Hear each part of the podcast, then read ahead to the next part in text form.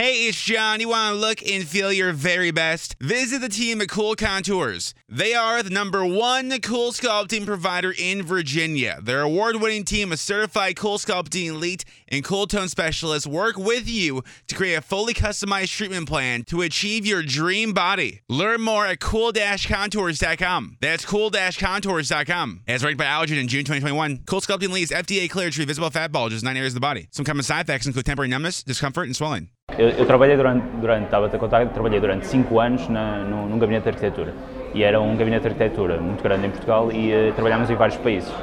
Eu comecei lá como estagiário, que é muito, um, o processo que qualquer arquiteto neste momento consegue aceder. Uh, só que comecei uh, a perceber que, do ponto de vista criativo, era uma área que eu, que eu gostava muito e este, a mentalidade criativa, ainda hoje no que faço, é, é, é muito aquilo que me fascina, é a componente criativa que existe nas coisas.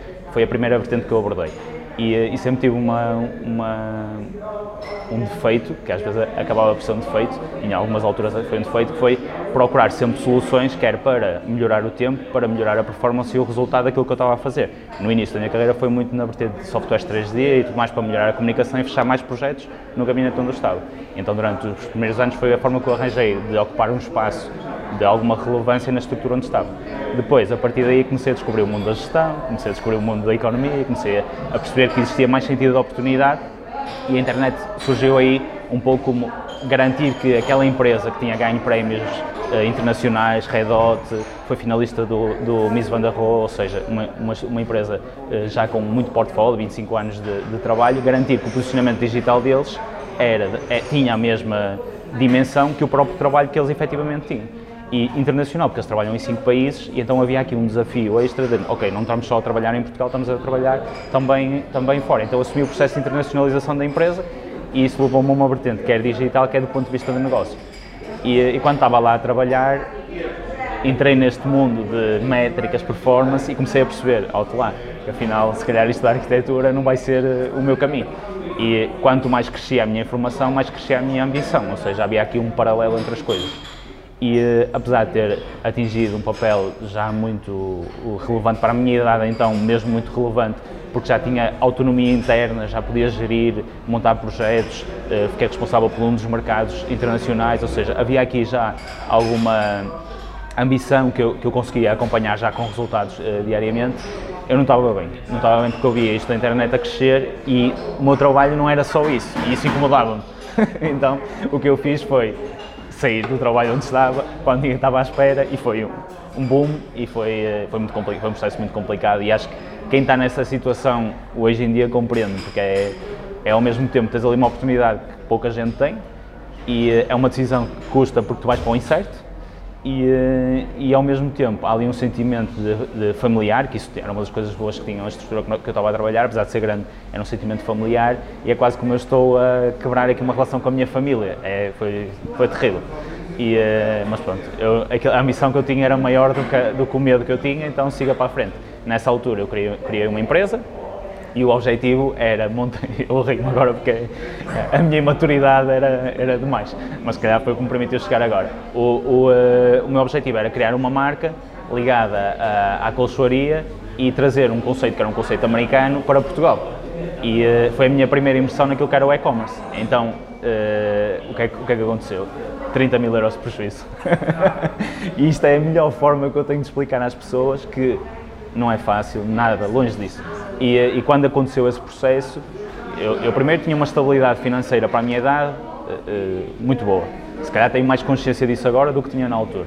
Depois deixei tudo, arrisquei tudo e, uh, e investi tudo aquilo que eu tinha num, num, projeto. E a primeira coisa que acontece a esse projeto, ainda bem que aconteceu, hoje em dia consigo ter essa visão, mas a primeira coisa que acontece a esse projeto é um prejuízo enorme que eu, durante os anos seguintes, tive que lutar muito para, para recuperar e para não desistir de criar uma empresa que não é, é tudo menos fácil. E, e, ainda continua a ser difícil, é um processo, um processo mais desafiante que alguma vez tive na minha vida. E, mas isso foi a primeira impressão que eu percebi, ok, o que é que correu mal, porque é que correu mal, como é que eu posso contrariar isso? Percebi que muita coisa tinha corrido mal, mas a essencial foi uma falta de maturação daquilo que era a grande vantagem do online. E a grande vantagem do online não reside no produto ou no serviço, mas reside sobretudo na forma como tens capacidade de comunicar e persuadir alguém pelo teu serviço e pelo teu produto. E foi aí que o meu produto começou a mudar. E estavas-me a perguntar relativamente àquela questão dos vídeos. Nessa altura, antes destes que eu agora estou a lançar, nessa altura aquilo que eu fiz foi, pá, vou partilhar o meu erro, a minha história de insucesso, vou partilhá-la. E então comecei a fazer aquilo que outra, outra vez a imaturidade a achar que era fácil, lançar um vídeo por dia. Imaturidade completa, extremamente difícil, ainda aguentei 70 dias, não foi mal, mas muito, muito difícil, muito desgastante, tentar lançar um conteúdo sobre um conteúdo, um tópico diferente todos os dias. E o mais engraçado foi que durante esse processo, muita gente veio falar comigo que estava exatamente na mesma situação que eu tinha estado de lançar um projeto online e as coisas não estarem a correr bem. Então o que eu disse foi, o meu não resultou. Está bem, eu pego nos vossos, vou tentar melhorar a performance dos vossos negócios. E peguei em três projetos na altura e o meu objetivo foi, vou adquirir muito conhecimento para acrescentar muito valor e tentar impulsionar estes negócios. E foi aí que começou o meu processo de descoberta, quer de informação, comecei a aceder mais ao mercado americano, como, eu estava a dizer, a tentar ir buscar informação, uma alta muito especializada lá, trazê-la para cá e começar a aplicar porque só há uma forma de perceber isto, que é meter as mãos na massa, é saber como montar um automatismo, é saber como montar um anúncio, é saber como desenhar uma landing page, é saber como persuadir, é entender de cópia, é entender de pessoas, é comercial, ou seja, tens que ser um bocadinho um eco, tu próprio um ecossistema, não podes ser só específico numa coisa, senão aquilo não vai resultar. Então percebi isso rapidamente e depois foi 13 horas, 14 horas por dia, que ainda é o ritmo que eu tenho hoje. Sempre, sempre, sempre a dar. Aqueles negócios foram crescendo, então eu comecei a perceber para que ter o meu próprio negócio, na altura eh, ainda era uma visão eh, muito novata daquilo que eu ia querer para a minha empresa, mas há muita gente com esta necessidade. Há muita gente que passou e vai errar e aquilo que eu posso fazer é acelerar esta curva de aprendizagem. Ou seja, eu para além de impulsionar negócios com base em métricas e em performance, eu posso acelerar a curva de aprendizagem deles e evitar com que eles batam em tantas paredes. Porque em paredes eles vão sempre bater, mas que, que evitem ali algumas. E aí começou um bocado o projeto de, de, de trabalhar com projetos na, na, área da saúde, na área do e-commerce, independente, independentemente daquilo que queremos vender, há sempre uma forma de, de conseguir condicionar alguém uh, a estar disposto a olhar para a nossa oferta. Pronto, e foi, foi esse processo todo. Foi desde um erro que foi o maior erro da minha vida para agora uma situação onde já recuperei uh, e estabilizei uh, esse erro, mas foi, foi penoso. Ainda é penoso, é, todos os dias é uma curva de aprendizagem. É, é total. Okay. Ou seja, eu, eh, há, uma, há um fator que é, é crucial para explicar é, esta diferença de visão que é o meu cliente, aquele, aquele que é o meu perfil cliente, neste caso para, para, para a PNE, há, há dois tipos de pessoas muito diferentes em Portugal. Há a pessoa que quer, tem o sonho, ou seja, nunca, nunca deu um passo, mas tem um sonho, vê um potencial naquilo que é o online e, e a digital e quer avançar num processo, e depois há outra pessoa que é, já está a trabalhar há dois, três anos e aquilo está completamente estagnado. Eu percebi isso através do digital, nem sequer me dei a, a, a, ao trabalho de tomar uma decisão, não, eu primeiro coloquei estas duas, estes dois diferentes funis de aquisição a rolar e comecei a perceber que tanto conseguia atrair pessoas de um lado como do outro. No entanto, é muito mais fácil eu trabalhar com uma pessoa que já tem um problema, sabe que não é tudo um mar de rosas e que efetivamente está disposto a aprender e a melhorar, do que alguém que acredita ainda no sonho. Porque a pessoa que acredita no sonho está, está como eu estava antes de ter o prejuízo que tive. Okay? E às vezes, se calhar, para esta pessoa é preciso bater mesmo com, com, contra uma parede e perceber que são milhares de sites em Portugal que todos os dias são lançados.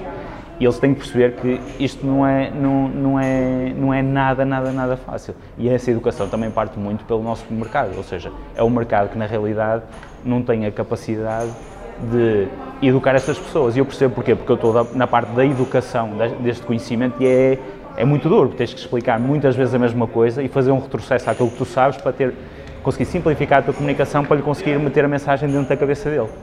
E o mercado aquilo que faz é tentar vender as coisas como um produto fechado. E não dá.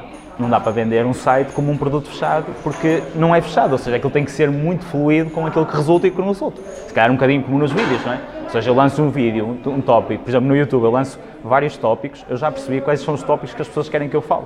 E o mais engraçado é que eu não quero falar sobre eles, então há aqui um dilema que é, queres crescer ou queres falar do que queres falar e falas só para 100 pessoas? Porque não é mau, adoro, adoro ter 100 pessoas para, para poder falar, mas é um dilema, porque se tu tomares sempre as decisões em função daquilo que é a demanda e aquilo que é efetivamente o que o mercado precisa, associada a, como é a, tua, a tua forma de pensar e aos teus ideais, vais ter sempre sucesso. Então um site é isso, é só ir adaptando.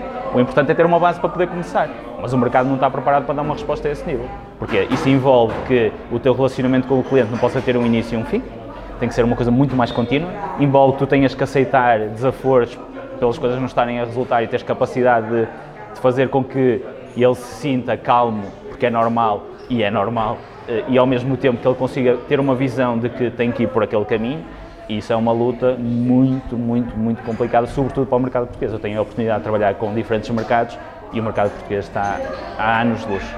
Anos de luz. Eu, eu trabalho com projetos de pequena escala, caseiro, pessoas que com 50 e tal anos estão a tentar criar um e-commerce e trabalho com pessoas novas que já têm um projeto consolidado, um, um MVP realizado, já vendem, já têm uma prova de conceito uh, que já, já está válida no mercado e não é linear que o mais fácil de trabalhar é um ou outro. Tem muito a ver com a pessoa. Se a pessoa for uma pessoa que quer melhorar, quer acompanhar esta curva de crescimento e não encara as coisas como estanque, uh, vai ter sucesso. Não, não vai. é tão simples quanto isto. Aquilo, aquilo que eu acho relativamente a esses mídias é que eles ainda continuam a ter força, porque ainda tem mercado, ainda tem dimensão, ainda tem pessoas, mas tem muito a ver com uma faixa geracional. Ou seja, dependendo um pouco das minhas intenções para quem é que eu quero comunicar, eu vou ou não utilizar aqueles meios. Aquilo que eu acho que eles vão ter grande dificuldade é na adaptação, uh, ou seja, tem muito a ver com a relevância daquilo que eles, que, que eles partilham. Porque, porque aquilo que os outros meios alternativos, que já não são tão, assim tão alternativos, já estão completamente enraizados, uh, nos trazem, é a capacidade de eu, a ti João, de conseguir dar um conteúdo e à minha irmã lhe dou outro conteúdo e à minha mãe lhe dou outro conteúdo. E esta uh, uh, diversificação e, sobretudo, esta relevância da mensagem certa para a pessoa certa é muito difícil de fazer na televisão. Ou seja, ou eles adaptam um conteúdo onde eles conseguem fazer com que a pessoa selecione ou fazer com que a pessoa seja sugerida, é quase como as sugestões do YouTube. Eu adoro o YouTube porque eu entro lá, eu entro no, na minha página inicial e tudo o que está lá me apetece consumir. Tudo. É por isso que eu não entro e ponho lá um bloqueador, que senão perco muito tempo. Mas tudo o que está lá é para mim. E a genialidade destas novas plataformas de comunicação é que conseguiram criar diferentes mundos. É um mundo único para uma pessoa completamente conduzido e do processo de influência, isso há uma curva de, de potencialidade nas novas gerações brutal. Basta fazeres uma pergunta, como eu ainda há, há umas semanas fiz, uh, até, até foi depois de ver um vídeo teu. Eu, eu fiz uma, uma pergunta uh, uh, aos dois sobrinhos, tenho um sobrinho assim muito pequenino, tem 6 anos, e tenho uma irmã dele tem 11, 11 anos. Idades diferentes, géneros diferentes, e a pergunta que eu lhe fiz foi: consegues-me dizer quais são os teus, os teus três youtubers favoritos? E o que é que eu queria perceber ali é se dentro da mesma faixa geracional, porque eles estão dentro do mesmo grupo, não é para uma televisão, eles estão dentro do mesmo grupo geracional. Se eles consomem o mesmo conteúdo e que características é que tem o conteúdo. Então, ele deu-me os três youtubers dele e ela deu-me os três youtubers dela. E depois eu confrontei-os. Eu disse: explica-me porque é que os da tua irmã tu não gostas e explica-me porque é que os da tua irmã não, não gostas. Ui, aquilo foi uma guerra, tu não presta para nada. Porquê? Porque eles adaptam quer o conteúdo à idade que estão, quer ao género que são quer à comunidade onde eles habitam, ou seja, o miúdo joga futebol e toda a gente no, no, no clube de futebol dele vê aqueles três youtubers. E depois eu fui analisar o conteúdo por curiosidade, não é? quase como por estudo, o conteúdo que eles consumiam e é surreal. É a linguagem do, do meu sobrinho é a linguagem daquele youtuber. A linguagem da, da, da, minha sobrinha é a linguagem do que ela segue. E isso é assustador. É assustador ao mesmo tempo, tem que haver aqui algum controle da parte dos pais, não é? Mas é assustador de perceber que o futuro vai ser isto Vai ser, eu tenho o meu mundo, eu tenho a minha televisão, eu tenho a minha rádio e eu consumo aquilo que eu quero. E isso para mim pessoalmente já é uma realidade, ou seja, eu não consumo televisão, eu não consumo rádio, eu tenho o iTunes, eu tenho o YouTube e, e mesmo do ponto de vista de formação, mesmo de formação académica, repara, eu já investi quatro vezes mais em formação pós a minha formação académica okay, do que na minha formação académica. E eu pergunto-me porquê. Sou arquiteto de formação, não estou a fazer arquitetura mas o meu curso custou-me 5 mil euros, já investi muito mais em marketing digital do que, do que o meu curso de formação uh, académica. E essa própria, uh, essa direção de eu poder selecionar aquilo que quero consumir com o grau de, de qualidade e o grau de rigor que, que eu quero consumir, é o futuro, isso não tenho dúvida nenhuma. O segredo não está na diversidade. Porque na realidade eu sou uma pessoa a tentar comunicar para outra pessoa, ou seja, aquilo que eu tenho que encarar é que eu nem estou no Instagram, nem estou no Facebook, aquilo que eu estou é numa conversa de café como estamos aqui, estamos os dois a tomar café e eu sei que estou a falar contigo. Se eu estou a falar contigo, antes de, de, eu, eh, de eu, aliás, eu costumo dar um exemplo que é, eu quando estou a tentar uh, namorar alguém, quando estamos naquela fase de conhecimento, eu antes de me sentar num café com aquela pessoa, eu já fiz um, um, um, estudo, eu já fiz uma abordagem a perceber aquilo que ela gosta, o que é que ela não gosta, já criámos alguns pontos comuns, alguns pontos incomuns também, e quando eu estou, sobretudo num primeiro momento de, de, de namoro, ou num primeiro momento onde nos estamos a conhecer, eu vou tentar evitar de falar das coisas que ela não gosta e vou tentar criar aqui alguns pontos de relação, assim como outra pessoa vai fazer, espero eu, do mesmo lado. ou seja, se pensarmos nisto, esta microescala, a dificuldade não está na diversificação de eu ter que alterar as plataformas de conteúdo, está na minha capacidade em conseguir segmentar estas mensagens da forma correta, a mensagem correta para a pessoa correta. E aí é que traz a grande diferença. Enquanto que eu fazia um outdoor com base naquilo que era a generalidade da mensagem que eu quero fazer, agora não. Agora eu tenho que fazer diferentes mensagens para diferentes pessoas. E antes de fazer estas mensagens, tenho que estudar aquelas pessoas. E isso eleva o nível da comunicação, da personalização e traz muito mais humanização à, à comunicação em si. E se eu tiver essa capacidade de criar vários elos, várias redes, e quanto mais segmentadas, é por isso que os nichos funcionam, porque eu consigo penetrar naquela comunidade de uma forma muito mais linear. Enquanto que se eu tentar dar uma mensagem genérica, uma, uma mensagem completamente transversal, não ia funcionar. Eu dou um exemplo aos meus clientes que é a Nespresso. Uh, aquilo que ela vende, a comunicação que ela salta cá para fora, é uma comunicação muito direcionada para o café glamouroso, por isso é que põe George Clooney e põe aquela mensagem toda associada. É o melhor café que podes ter em casa, é cremoso, é aquele café que eu gosto de mostrar às pessoas que têm em casa. É um, é um pouco a mensagem que eles acabam por estar ali in, induzida. Uh, mas se eu analisar mais profundamente, a Nespresso não se limita só a este público-alvo eles lançam, por exemplo, uma carta a profissionais, não sei se vocês já receberam na empresa, onde eles percebem que quem comprou café na empresa não são os funcionários, quem comprou café na empresa são os líderes. E o que é que os líderes querem? Performance. E o que é que a performance traz? Resultados financeiros. Ou seja, a própria motivação dos funcionários vai incrementar aquilo que são os resultados da própria empresa.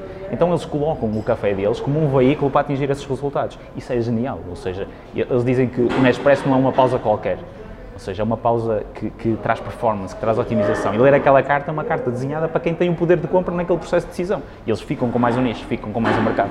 E isso é a dificuldade que tem para as marcas, que elas não, ainda não viram este espectro eh, desta forma, e a vantagem que traz para quem já está neste mundo, que é, é infinito. Para quem tem conhecimento na, na, e esta capacidade de perceber isto, é infinita o grau de oportunidade. Então, no futuro, vai ter muito mais a ver com a relevância do que com a diversidade é a relevância daquele conteúdo. E, e, as pessoas não querem ser invadidas, nunca gostaram de ser invadidas. É por isso que ninguém vê anúncios de televisão, na realidade, porque é uma, é, acaba por ser uma invasão, não é? Eh, basta ver politicamente, como estávamos a falar há pouco, já é uma realidade, e não é só politicamente, é a todos os níveis. O que um, é, é, é, quase que um, um contrassenso, a minha opinião, porque na realidade eu gosto de, de, dessa questão. Ou seja, eu tenho sempre alternativas que de alguma forma eu tento explorar pontualmente para diversificar aquilo, aquilo que estou a aprender, ou seja, para não estar só focado nesta área. Mas na realidade, para uma pessoa que gosta de, de evoluir constantemente e, sobretudo, estar num, numa curva de aprendizagem sempre exponencial, esta metodologia, este algoritmo, acaba por ser perfeito na essência de, de que me dá efetivamente aquilo que eu estou à procura, ou seja, eles anteveem aquilo que são os meus comportamentos. O Facebook consegue mapear mais do, do mapa mundo em 4 dias do que toda a nossa história e todos os nossos registros. Isto é assustador. Okay? Ou seja, eles anteveem aquilo que eu próprio possa gostar. Eu comecei recentemente a, a, a, a jogar paddle e automaticamente ele já percebeu que eu já gostei daquilo. Ok, ele já percebeu.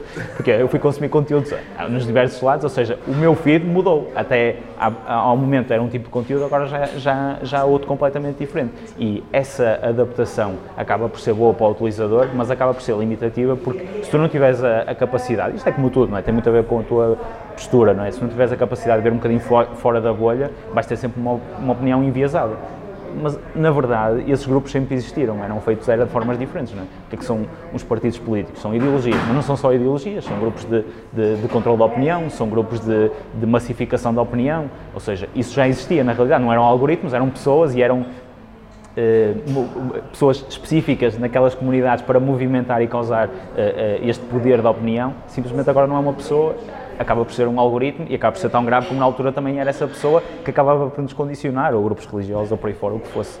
Ou seja, tem muito a ver com a nossa capacidade de nos deixar controlar e condicionar ou não.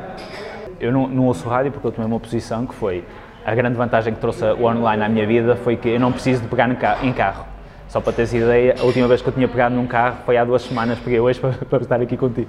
Ou seja, isso para mim era primordial na minha vida e o online veio-me trazer isso Eu faço consultorias em todo o lado, trabalho com malta em Nova York e por aí fora e consigo estar em Guimarães, na minha cidadezinha, ter a minha qualidade de vida, ir a pé para casa, ir a pé para o ginásio, ou seja, consigo ter, e isso era fundamental, isso e logo eu, eu ouço a rádio, porque acho que até é um consumo e um tipo de conteúdo que eu, e um formato que eu gosto.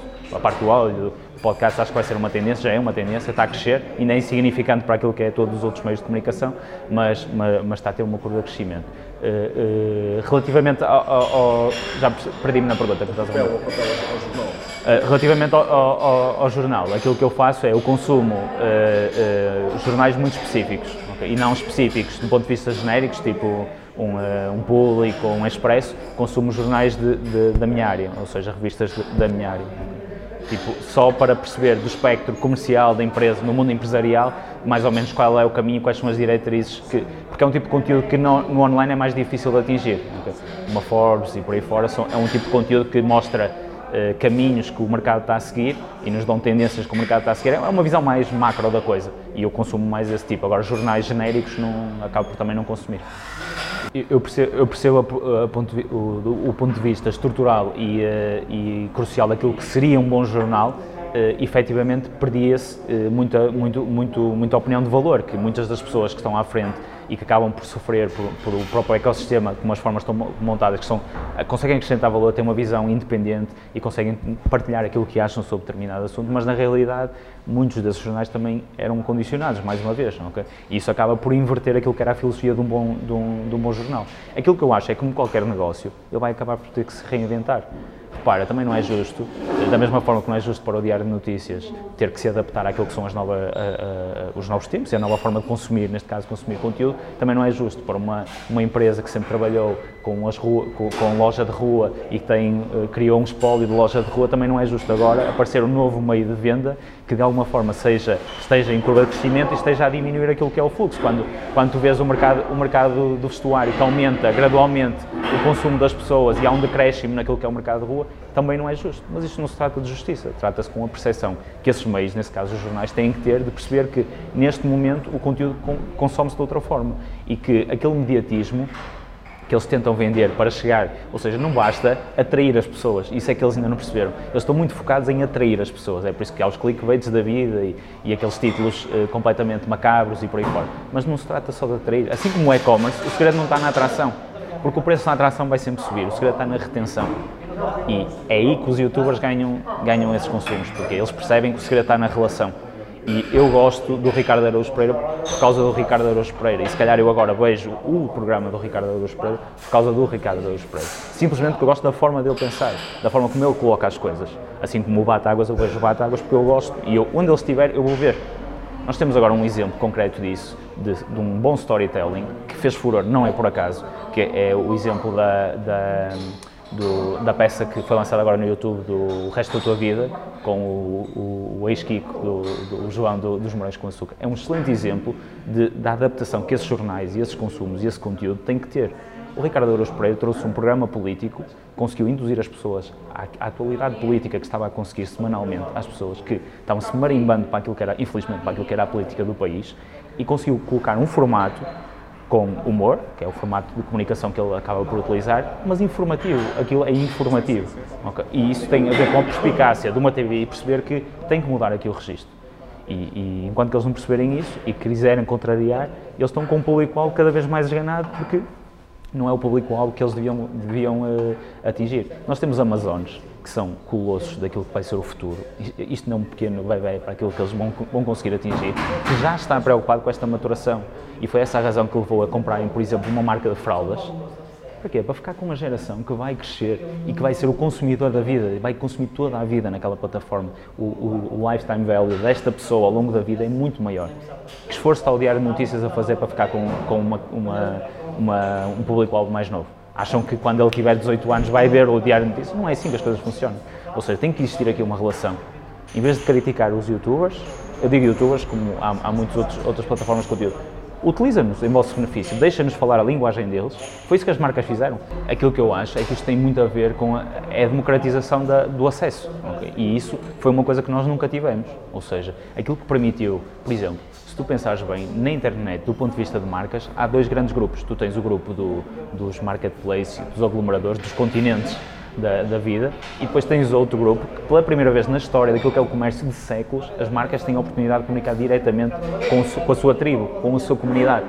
E essa democratização que a internet veio trazer é aquilo que na realidade no mundo do conteúdo e dos mídias está a acontecer. É, eu, eu, por exemplo, eu para ter a escala do negócio que se calhar tenho neste momento, sem a internet. 15 minutes could save you 15% or more. Wait a minute. I've heard that before.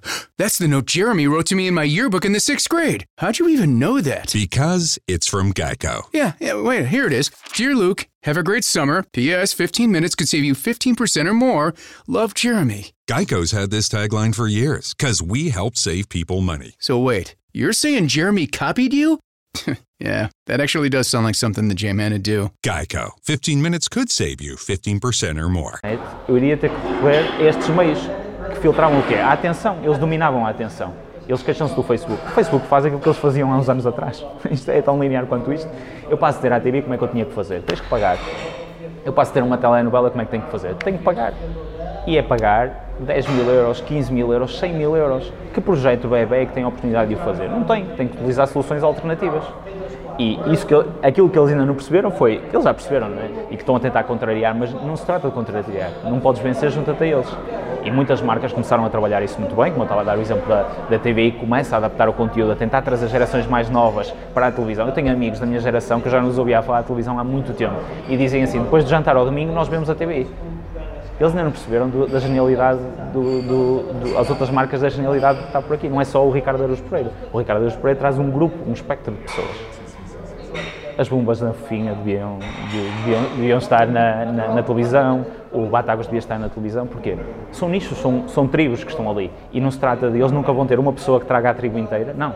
Tem que trazer pequenos grupos para conseguir começar a penetrar naquilo que é o mídia, porque acho que o mídia não é errado em si. Ou seja, a televisão não é errada, sempre resultou durante, durante esses anos todos. Não, não, é, não é o registro que está errado. A forma como eles estão a tentar cativar as gerações eh, mais novas é que está errado. E eu acho que tem muito a ver com. Eles até agora perceberam que para a geração mais velha o, o pessimismo vendia. Eu, eu odeio televisão não é pelo conteúdo, é porque é só pessimismo. E então eu desligo das notícias e eu tenho uma vida feliz, porque me desligo das notícias. Senão é só greves, é só desastres, é só e isso acrescenta valor àquilo que é o meu dia a dia? Não, é importante eu saber que isso acontece e ter essa consciência, mas uma coisa é consciência, outra coisa é viver nesta bolha. E enquanto que isso resultava para, uma, para, uma, para, uma, para um público-alvo mais velho, o que é que resulta para um público-alvo mais novo? Uma pessoa vê um YouTube de um público-alvo mais novo e o negativo ali não é, não é o espectro da comunicação que eles falam. Eles pegaram no vídeo na altura do, uh, do é o Dark, já não sei qual foi aquele youtuber português que é, é muito famoso, que fez aquele vídeo sobre a questão da, da, da normativa, assim, o ante por causa da questão da normativa. Isso foi o único vídeo negativo que ele tem no canal todo. Negativo, não é negativo, é a opinião dele, não é? mas é o único vídeo que tem um caráter pejorativo que a internet vai acabar em todo o espectro. Ele não ficou com sucesso por causa daquele vídeo, ele ficou com sucesso por causa de todo o outro conteúdo, que é um conteúdo positivo. Podemos julgar a forma como aquele conteúdo ou, ou o grau de, de complexidade do conteúdo dele, não interessa, ele conseguiu ter ali uma audiência que se interessa por aquilo. E se as pessoas se interessam por aquilo, e não estamos a falar de 100 pessoas, estamos a falar de milhões de pessoas, se elas se interessam por aquilo, o que é que eu posso fazer?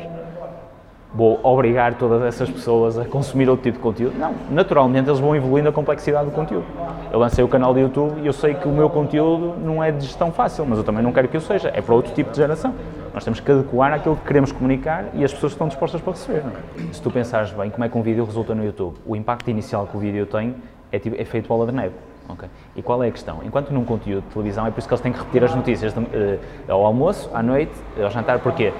Eu, eu não estou sempre a olhar para a televisão, assim como eu não estou sempre a olhar para o YouTube. Mas enquanto que no YouTube eu recebo uma notificação e tenho no meu perfil a subscrição para ir ver aquele vídeo, a televisão não tem isso. Okay. E isso, de alguma forma, permite com que o pico inicial, com que este efeito de bola de neve se dê, é muito maior. Ou seja, eles, num espaço de 12 horas, têm milhões de visualizações no vídeo. E a televisão não tem. Ela, para ter essa notícia, tem que a repetir de manhã, à noite, no dia seguinte e andar aqui repetição uma semana inteira a falar da demissão do António Costa. Porquê? Porque eu tenho que apanhar pelo menos uma notícia dessas. E eles não precisam disso. Eles, com um vídeo, atingem aquelas pessoas e depois isto é exponencial. E depois, quanto mais pessoas veem, mais pessoas vão ver. E esse efeito bola de neve, por muito que os mídias tentem, nunca vão conseguir. Isso ajudou esse fenómeno a acontecer, okay? no, caso no, no Ante, porque é um vídeo que tinha uma estrutura que ele bem sabia que iria viralizar, não é? Ele não escolheu aquele nome ao acaso, ele escolheu aquele nome porque tem muita experiência naquilo que está a fazer, nada daquilo que ele faz é, é lisonjeiro e é, e é orgânico, ele tem muita intenção na forma como faz as coisas, e ele e os outros de sucesso. E aquilo foi selecionado com eu tenho uma audiência, eu impulsiono o meu conteúdo através da minha audiência e com este título eu vou alcançar outras pessoas que ainda não viram o meu conteúdo. O que os mídias pegaram foi pegar naquilo que efetivamente, como dizias e bem, eles não conseguiram fazer e pegar nessa notícia para tentar criar ali um pico de conteúdo para eles. Isto tem muito a ver com picos, não é? Ou seja, eles, estamos sempre a disputar por atenção e eu, se estou a ver o telemóvel, não estou a ver a televisão. Se estou a ver a televisão, não estou a ler o jornal. Ou seja, tem muito a ver com uh, uh, uh, eles conseguirem o máximo de percentagem possível daquilo que é o nosso dia a dia. E eles já consomem imenso daquilo que é o nosso dia a dia, todos eles. Então, o que aconteceu é que estão a perder espaço para outros, para outros registros, enquanto que os outros estão sempre a subir o conteúdo. É assustador ver a, a curva de crescimento de, de, consumo por pessoa num conteúdo do YouTube ou no Facebook. A percentagem do dia, aliás, é, é entrar no telemóvel e ver a percentagem do dia como que nós passamos nas aplicações. Eu eliminei todas as aplicações, eu utilizo mídia todos os dias, eu não tenho uma aplicação no meu telemóvel. Aliás, tenho uma, é, tenho YouTube, só tenho YouTube, porque é de todas elas a que eu prefiro. E é a única que eu tenho, não tenho Instagram, não tenho Facebook. Quando quero vou ao computador, para quê? Para limitar o meu próprio consumo e para perceber que o grande segredo desta geração vai ser a capacidade de foco. Ou seja, a capacidade de foco é aquilo que me vai diferir contra a minha concorrência. Quem é a minha concorrência? É a geração que daqui a 10 anos vai estar à frente daquilo que é, que é a economia do, do, de um país. A questão é, se eu não me educar para quando lá chegar, e quando estamos na alta performance temos que ter mesmo educação, ou seja, uma higiene do nosso consumo de, de, de mídia, vai ser um grande desafio também para as gerações mais novas. E o YouTube, o Facebook, tudo viciam e têm esse impacto e aumentam, o que significa que há menos pessoas focadas naquilo que estão a fazer diariamente que devia ser algo de impacto. Eu acho que relativamente à educação, o problema geral, okay? a forma como ainda está estruturada para aquilo que era a era, já nem vou falar por aí, que espero eu que seja um senso comum, que é a questão da industrialização e a forma como nós éramos educados para um trabalho muito específico. Lamento, amigos, mas acabou. Isso acabou. Aliás, eu passei 12 anos de formação, de, de pré-faculdade, mais 5 anos de formação pós-faculdade, ou seja, eu estudei na, naquela altura o que eu queria para fazer algo que eu não estou a fazer agora. Okay? E aquilo que eu acho, eu, disse, eu, eu falo nesse vídeo, que é as pessoas são educadas da forma como não querem para fazer o que não gostam. E isso é, é, é importantíssimo uh, mudar. Aliás, nós estamos a ver agora uma notícia muito preocupante, que foi num dos tempos que consumi televisão, apanhei o tal sair fora da bolha, o Bolsonaro agora tentar mudar aquilo que é a escola é muito grave o que está a acontecer, porque ele sabe que é perfeitamente, é aquela conversa que estávamos a ter há pouco, ele sabe que é perfeitamente nessa geração que ele vai influenciar aquilo que são os anos posteriores. E nós temos que perceber isso, é ao contrário, é do ponto de vista benéfico, é perceber que se queremos criar líderes, temos que os formar. E não é só líderes, temos que criar pessoas competentes. Eu tenho que contratar fora, isto é, isto é triste. Isto é triste, eu dizer que eu neste momento tenho vagas para pessoas para poderem trabalhar comigo e eu não consigo ter pessoas qualificadas porque não há, não há formação. Eu, eu fui dar uma, uma conferência de, de, sobre, sobre performance e grow hacking a uma escola que forma pessoas para saírem para o mundo do trabalho de marketing digital, é assustador. É assustador, eles não, não sabem nada, nada, nada, nada. Nada. Eles vendem mídia, mídia tradicional com as cânones do mídia tradicional. Eu falo de humanização eles ainda apanham. Eu falo de métricas, eles estão completamente fora. A questão é, tu não dominas as métricas, eu não consigo dar um trabalho. Porque eu tenho que dar resultados, eu tenho que prestar resultados ao meu cliente. E o meu cliente quer resultados. E ele não paga esta curva de aprendizagem das pessoas. Então eu estou aqui num contrassenso. Quem é que tem que pagar a formação deles? Sou eu. E depois o que é que acontece? Eles veem que é difícil e saem. Então há aqui um processo na educação que não está bem estruturado. E eu acho que tem muito a ver com o facto de as pessoas são, são, muito formatadas para uma forma de pensar quando devíamos abrir. A parte criativa aqui, eu, sou, eu venho da vertente criativa e eu tive um espaço da criatividade que saiu do meu, do, do, meu processo de conhecimento. E não pode acontecer, porque eu faço marketing digital e é extremamente criativo. Eu desenho um funil de aquisição, é extremamente criativo. Um advogado, quando encara um caso, tem cânones que se tem que reger, mas é extremamente criativo a forma como ele aborda aquele caso. Todos os processos, todos os trabalhos têm criatividade no processo. Então não entendo como é que eu, durante quatro anos, não tenho uma componente criativa. E mesmo as que tenho, qual limitativas são? Porque é que eu, por exemplo, não sou educado. Eu, eu, vivo neste país, eu digo isto que é para ver se choco. Eu, eu, por acaso fui fazer este trabalho, mas eu gosto de dizer desta forma que é, eu vivo neste país e ainda não sei quais são as regras do país onde eu estou. É assustador isto. É da mesma forma que eu estou no Facebook e não sei quais são as regras que estão lá dentro. Então, isto é uma educação que vem de base. Okay? Uma forma de, de, de educar, porque não, não, adaptam aquilo que é o pico maior de uma criança, que é ela tem vontade de aprender. Quando uma criança me pergunta, ah, mas porquê? Mas porquê? É porque tem vontade de aprender, ou seja, não se trata de uma questão de vontade, trata-se é de uma adaptação desse conteúdo à, àquela. Têm que utilizar desenhos animados para explicar? Utilizem. Se ele gosta de matemática, expliquem-lhe mais de matemática. E depois, ao longo do tempo, quanto mais interessado ele vai fazer, Quanto mais foco ele tem para a aprendizagem, vão inserindo outras matérias que são, também são importantes e complementares. Agora, eu não posso é dizer assim, tens que aprender português agora, é hoje, esta semana tens que aprender português. Não, esse registro não funciona. Porquê? Estamos a perder a oportunidade, se calhar, pegar naquele pico de entusiasmo para lhe dar outra coisa qualquer e não estamos a, a, a capacitá-lo do... Eu, eu, consumo muito, muito conteúdo, todos os dias. Eu trabalho 12 horas por dia, chego 3 horas antes de toda a gente ao escritório, às 6 e meia estou no escritório e 3 horas de conteúdo. Porque eu adoro, não é, não é mas eu não adorava. E como é que eu passei a adorar? É um crescimento gradual, é o poder do hábito, não é? É um crescimento gradual de 1% todos os dias que me vai permitir cada vez mais estar mais à vontade com aquilo. Então pensem nisto nas crianças. Porquê é que eu lhe dar os 100%? Aquilo que aprendemos, a forma como aprendemos no primeiro dia é exatamente a mesma que aprendemos no último dia. E isto é que não está certo. Tem que ser exponencial a curva de, de aprendizagem, independentemente daquilo que as crianças querem aprender. E eles ainda não perceberam isso, não adaptaram isso e a culpa é. Qual é o reflexo? É depois no mundo do trabalho. Eu fiz cinco estágios daqueles estágios uh, profissionais de, de, de, inserção no emprego, onde eles têm que fazer durante três meses. Dos cinco, havia lá miúdos que tinham soft skills até interessantes, nenhum deles tem grau de compromisso. Não querem, eles não, não conseguem analisar, e não é culpa só deles, é, é, é muito culpa do, do, mercado. Eles não conseguem analisar que o sítio onde estão a trabalhar é uma oportunidade que muito provavelmente eles não vão ter em mais lado nenhum porque eles ainda não conhecem outro espectro da moeda. Logo, eles analisam aquilo enquanto aquilo e não conseguem perceber a oportunidade que está ali. Como eles não percebem a oportunidade que está ali, não a abraçam. E o que é que acontece? Desmotivação, eh, não têm taxa de esforço, estão-se marimbando, porque na vida deles é tudo a geração do imediato, não é? Tipo, para que é que eu vou coisa? Há sempre ali na esquina, vou conseguir isto porque é fácil. Não, não é assim. Isto não basta aceder ao YouTube, clicar num vídeo, é este vídeo que eu quero ver. O mundo do trabalho não funciona assim. E muitas vezes tu abre, estás sempre a abrir vídeos e não quer aquilo que tu queres. A questão é quanto tempo é que aguentas estar a abrir vídeos e não, não ser o vídeo que tu queres. E isto não é só culpa da geração, é culpa da forma como nós formamos estes miúdos. E o que me preocupa a mim é, eu quero crescer. Apoios financeiros, isso é outra questão, uma, que, que, que, é a questão que as empresas estão a deparar neste momento. Mas não é, não é só isso, eu quero crescer, quero pessoas qualificadas. Onde é que elas estão? Nas grandes estruturas. Eu tenho dinheiro para pagar o dinheiro das grandes estruturas? Não, estou no processo de crescimento. Okay? Então, a quem é eu tenho que aceder? Externamente onde há mais pessoas qualificadas de fora. Trabalho com pessoal na América, trabalho com pessoal na, na Índia, trabalho com pessoal na França, trabalho com pessoal no UK, trabalho com pessoal em muitos lados, alguns mercados até mais caros que o nosso, mas tem muito a ver com qualificação. Isto não é quanto é que tu ganhas, é quanto é que tu me dás a ganhar. E isto inverte tudo. As pessoas que estão comigo são pequenos empresários dentro da minha estrutura.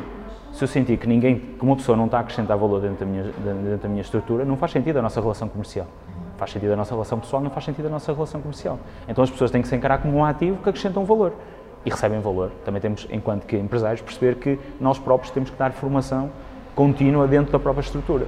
E a única forma de o dar é com relações humanas, não é com regras. Uh, falam da, das, dos, dos 10 ideais da empresa, das Googles da vida. O que a Google percebeu é que uma empresa tem que humanizar internamente. Tem que, tem que ter uma comunicação externa para fora, mas também tem que ter uma comunicação interna para, para dentro. Inter, interna para dentro, interna. então, o, o que acontece foi que eles estruturaram através daquelas frases e através daqueles ideais uma forma de conseguirem condicionar a forma como pensam. E tem tudo a ver com o poder de influência. É a mesma coisa que nós fazemos para, para adquirir um cliente. Neste caso, adquirir um colaborador que nos vai ajudar a alcançar determinado objetivo. Então isto é um comboio, e o comboio acelera vai a uma velocidade ou outra, mas tem tudo a ver com um processo contínuo de aprendizagem. Agora, eu vou ter que fazer aquilo que os 12 anos de escola não conseguiram fazer? Impossível. São os 12 anos mais importantes daquela criança. É os 12 anos onde ela se pode elevar enquanto pessoa. E onde pode, sobretudo, ela não precisa de aprender nada, zero. Ela não precisa de aprender nada, só precisa é aprender. Ou seja, ela, a única coisa que ela precisa de aprender na escola é que tem que aprender. Porque depois o resto nós ensinamos. E então, essa mentalidade ainda não está, nem na, na, escola preparatória, nem na escola secundária, nem está nas universidades. E nas universidades, então, é onde me, assusta mais. Eles estão a preparar o quê? Eu olho para os professores a, a, a, a, criticarem as posições que têm, isso ainda bem que vivemos num Estado democrático, mas eles têm que olhar internamente. Ou seja, eu percebo que eles estão dentro de um sistema e têm que, como é funcionar dentro daquele sistema, esta questão da progressão da carreira e tudo são coisas importantes, mas eles têm primeiro que fazer um, uma autonomia. Eu falo com um professor de TIC, ele vai me ensinar o quê?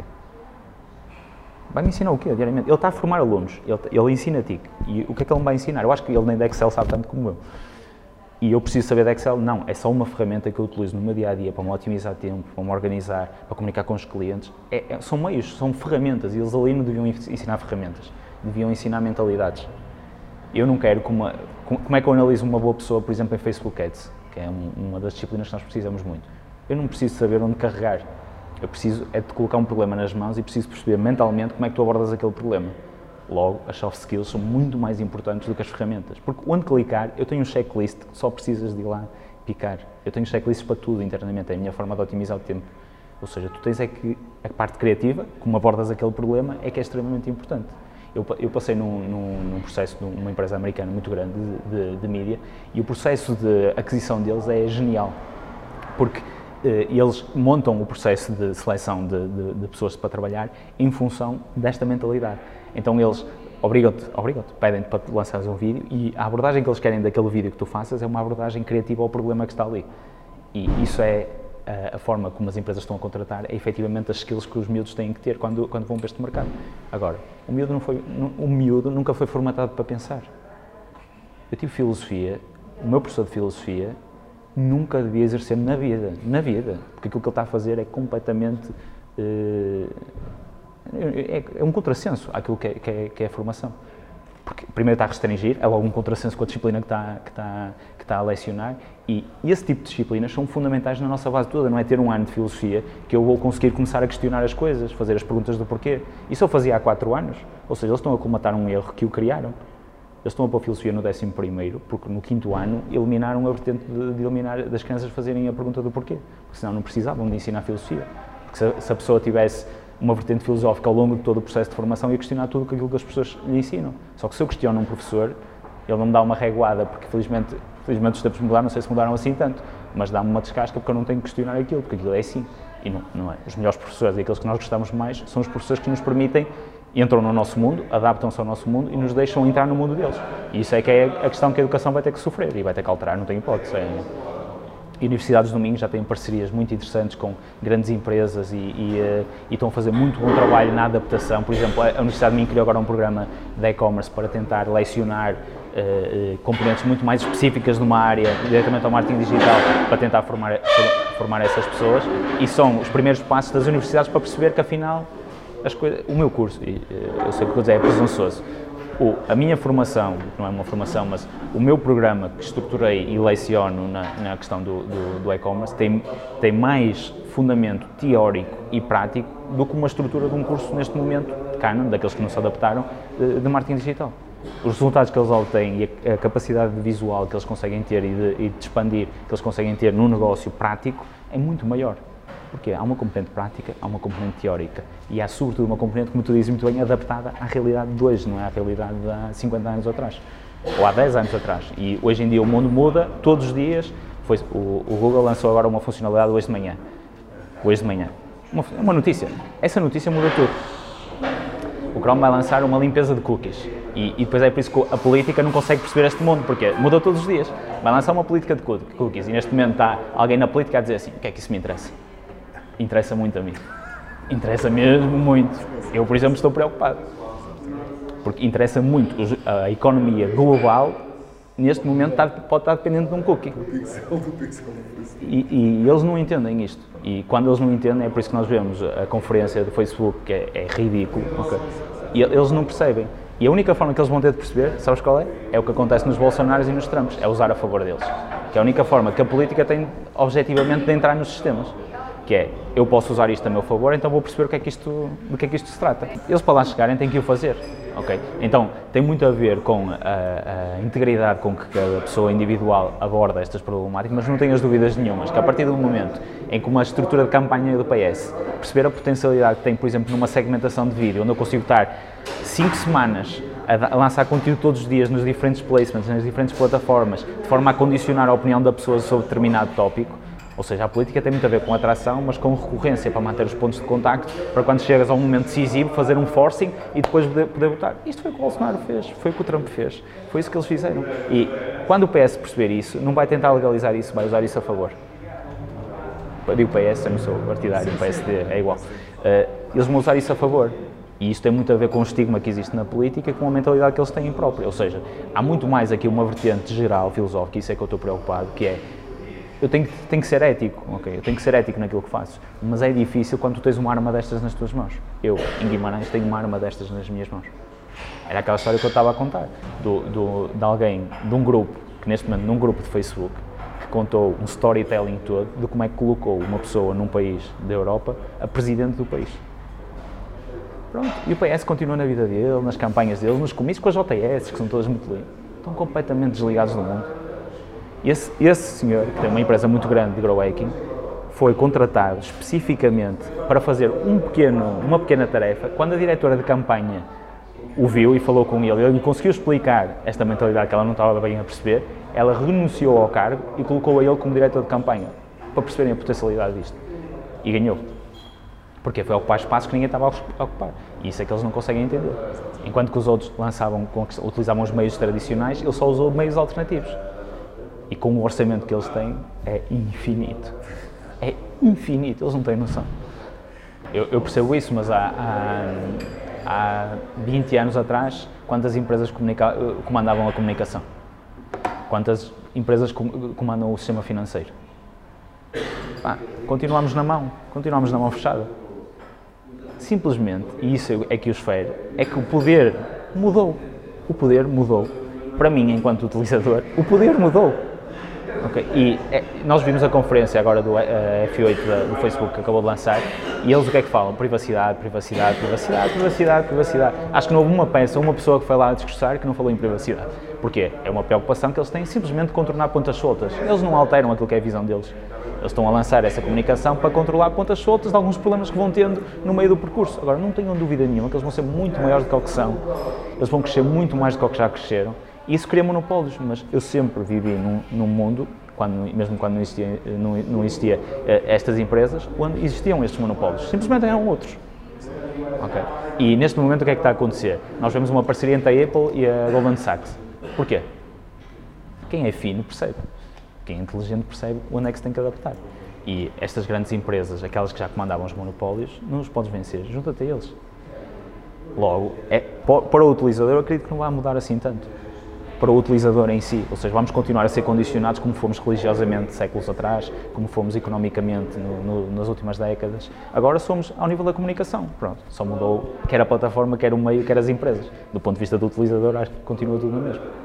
Eu, eu, não tenho receio do ponto de vista de, de achar que isso uh, vai fugir das nossas mãos. Acho que isso vai, não vai acabar por acontecer, porque lá, lá, está, quando começar a mexer com os poderes de controle, os próprios poderes de controle vão começar a abafar uh, uh, essas questões. Aquilo que eu acho, e relativamente às questões de trabalho, aquilo que eu acho é que vai continuar a haver espaço, simplesmente o tipo de oportunidades que se vão criar vão ser totalmente diferentes e vai exigir muito mais do nosso, da nossa capacidade criativa para conseguir, repare, eu, eu, o, o, um, caso concreto, o Active Campaign lançou esta semana, mais uma vez está sempre a mudar, lançou esta semana uma dessas redes para otimizar o nosso processo de comunicação automatizada com os clientes e eles fazem a leitura de, daquilo que o cliente quer receber, então dão um e-mail específico a cada pessoa. Isto é assustador, quer do ponto de vista do retorno que isso pode gerar, quer do ponto de vista do que é que pode acontecer no futuro. É eu enviar para 100 mil pessoas 100 mil e-mails diferentes é, é, assustador isto. E eu, do ponto de vista prático, humanamente, seria impossível conseguir conduzir uma coisa destas. Nós já o fazemos à nossa escala, não é? 10 pessoas vão para ali, 10 pessoas vão para ali, mas nunca uma pessoa para uma pessoa. E isso vai trazer, que é potencialidade a quem estiver disposto para abraçar, como vai trazer novo. Eu, neste momento, poder ter uma pessoa para explorar este, isto em específico é um negócio que eu consigo criar. E isto é um negócio que eu consigo criar. Ou seja, se houvesse uma pessoa que me conseguisse criativamente pegar neste projeto e conseguir conduzi-lo, é uma oportunidade de trabalho que não existia há uns tempos atrás como muitas outras que foram aparecendo. Eu tenho tantas.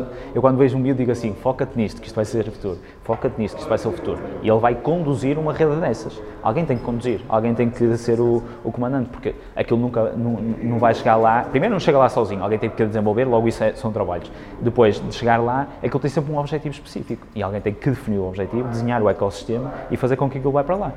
Isto é como um, um, um e-commerce, é um automatismo geral, é um ecossistema automatizado, mas alguém tem que o construir e alguém tem que o desenhar. Ninguém, o sistema não se constrói assim, não era só chegar ali e carregar start e eu começava a vender, sentava-me no sofá e aquilo é que é. Não é assim que as coisas funcionam. Logo, acho que vai haver sempre um teto, um limite, e há aqui algumas notícias assustadoras que vão surgindo aqui ou ali, mas acho sempre que vão abafar isso porque eles próprios não têm interesse em perder controle sobre o que quer que seja. O controle é aquilo que fundamenta, um, neste caso, um Estado social, é aquilo que fomenta uma economia e que fomenta tudo, praticamente. Logo, a partir do momento em que estes dispositivos assumem controle, acho que eles começam a abafar. É como o Facebook agora perdeu o controle do algoritmo tem. É óbvio que não perde, não é? É óbvio que aquilo pode extrapolar e muito, muito certamente já o aconteceu, mas eles têm sempre forma de controlar ou desativar esses projetos, não é? Porque quem quer ter o controle continua a ser o poder de decisão do Facebook em si. E eles percebem isso, não é? Logo, quem cria nunca vai deixar aquilo ultrapassar. Nós acho que tem muito mais uh, a mentalidade das pessoas em ver as coisas como uma oportunidade e não em viver na sombra da baneira e dizer assim, ah, mas eu gostava era de, de passar coisas e, e de fazer sempre a mesma coisa todos os dias. É, isso não vai acontecer vais entrar todos os dias no teu trabalho, todos os trabalhos vão ser assim, vais entrar todos os dias no teu trabalho, não sabes o que é que vai acontecer e todos os dias vai ter que superar. É difícil, é, é, é o que eu faço todos os dias. And we're back. Well, tax season's here, folks, and you know. Hi there. Whoa, where'd you come from? April here to tell you about the tax filing software from TaxAct. Uh, seriously, were you like hiding behind my desk? Seriously, TaxAct makes it easy to get your maximum refund. Well, you heard it here first, folks. Switch to TaxAct today and you can start for free. Or as we say in Radioland, Subtle. TaxAct. TaxAct. File for less and get more. See taxact.com for details. Today, what business needs most is creativity. So let's create new possibilities from intelligent automation to security that hunts for threats in the wild. Let's create something that changes everything. IBM. Let's create. Learn more at IBM.com.